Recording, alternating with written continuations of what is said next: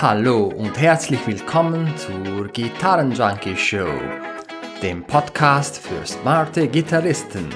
In der heutigen Episode erkläre ich dir, warum dein kleiner Finger auf der Gitarre nicht so wichtig ist, wie du denkst.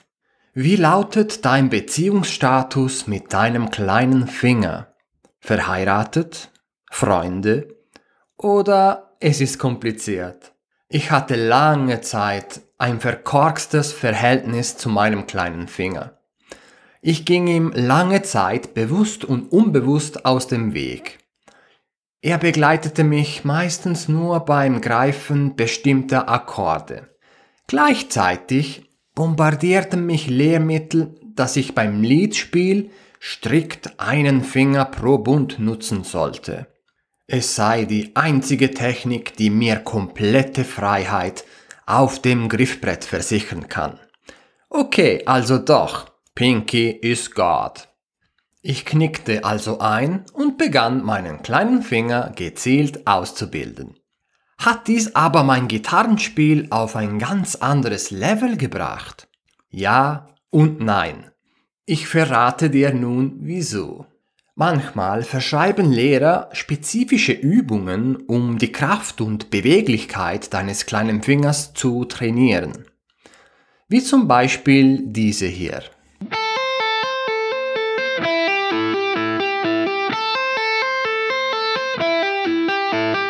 Für solche Übungen habe ich sehr viel Zeit aufgewendet, bis ich merkte, das Verhältnis investierte Zeit zu Ertrag ist einfach zu klein. Ja, mein kleiner Finger wurde ein wenig beweglicher, aber du kannst deine Zeit viel besser investieren. Wie? Übe Licks von echten Songs und finde heraus, wie du sie am bequemsten spielen kannst. Kennst du das wichtigste Prinzip beim Gitarrespielen? Wenn es gut klingt, dann ist es richtig. Hierzu machen wir ein Beispiel. Nehmen wir doch die berühmt-berüchtigte A-Moll-Pentatonik in der ersten Position.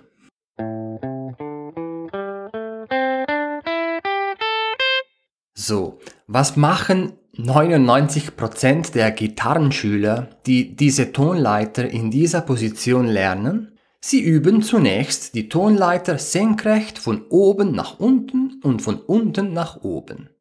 Auf der tiefen E-Seite sowie auf der B- und hohen E-Seite kommen dann meistens Zeigefinger und kleiner Finger zum Einsatz.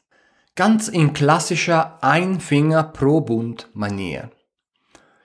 Und was passiert, sobald du dieses Muster in deinen Finger hast?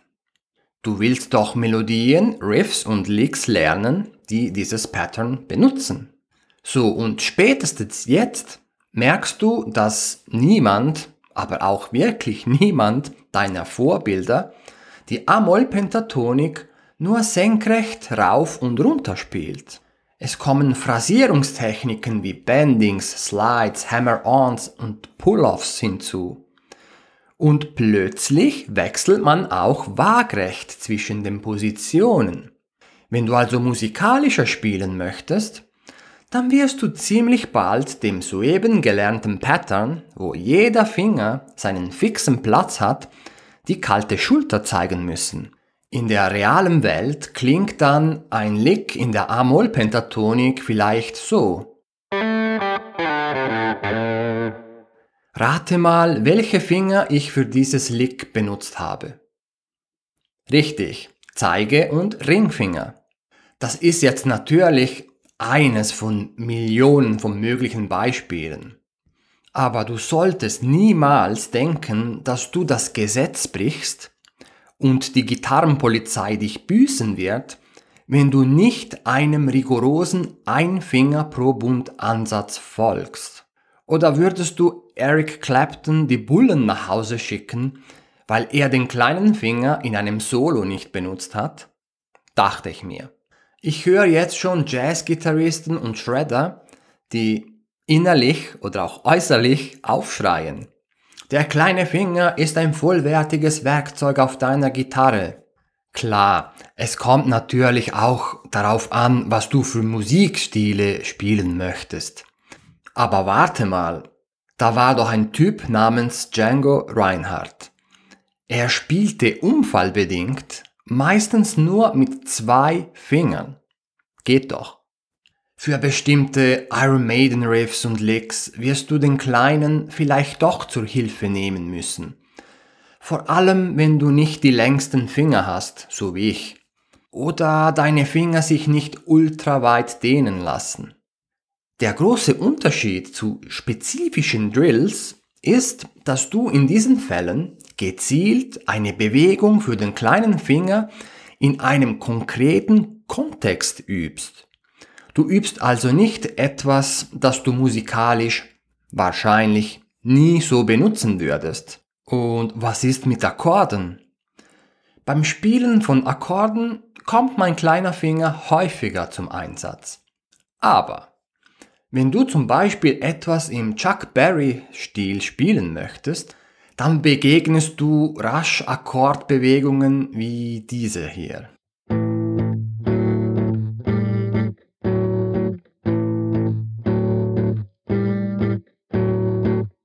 Wie du gehört hast, schaffe ich es auch nach jahrelangem Üben einfach nicht in dieser Position, meinen kleinen Finger, und egal auf welcher Gitarre, auf die kleine Septime im zehnten Bund zu bringen.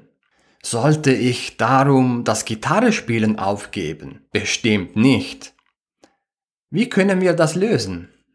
Wir versuchen zum Beispiel, das Ganze in einer anderen Lage zu spielen. Das vorherige Beispiel war ein A5 Power Chord, den ich im fünften und siebten Bund gespielt habe.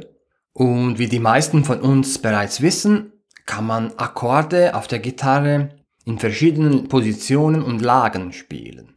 Also was machen wir? Wir nehmen diesen A5 und spielen ihn als offenen Power Chord zum Beispiel.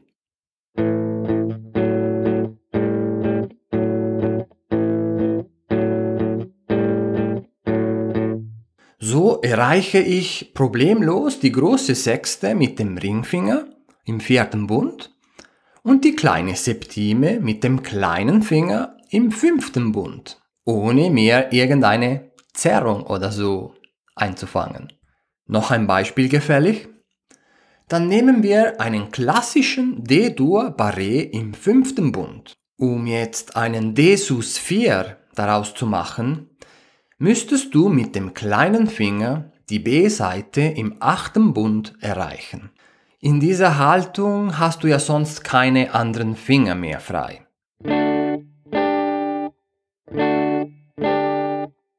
Klappt das bei dir? Oder keine Chance? Ich schaffe das, aber kann nicht behaupten, dass es bequem wäre. Aber hey, es geht auch anders.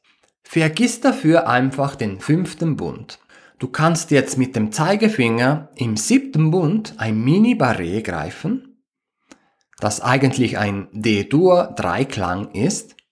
Dafür machst du einfach ein Mini-Barré mit deinem Zeigefinger auf dem siebten Bund über die D, G und B-Seite und dein Mittelfinger ist plötzlich frei wie ein Vogel. Und diesen Mittelfinger könntest du jetzt ganz bequem benutzen, um einen Desus 4 daraus zu machen. Der klingt dann so.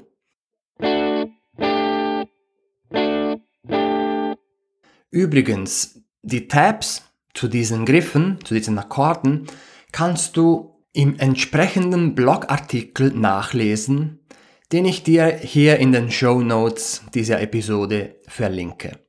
Also, Moral der Geschichte, befreie dich vom Gedanken, dass du etwas nur mit bestimmten Fingersätzen spielen darfst und kannst.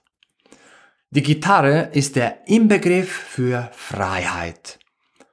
Sag mir, welches andere Instrument gibt dir so viele verschiedene Wege, wie du einen Akkord oder eine Melodie spielen kannst? Es gibt fast immer eine Alternative. Nutze diese Flexibilität. Ich sage dir nicht, du sollst den kleinen Finger nie benutzen. Finde einfach den für dich bequemsten Weg, wie du ein Lick, eine Phrase, eine Melodie oder einen Akkord spielen kannst. Denn jeder Mensch hat einzigartige Hände. In diesem Sinne, lass mich doch wissen, welches Verhältnis du zu deinem kleinen Finger auf der Gitarre hast. Ich freue mich über deine Zuschrift oder über deinen Kommentar unter dem Blogartikel. Wir hören uns in der nächsten Episode. Tschüss, bis zum nächsten Mal.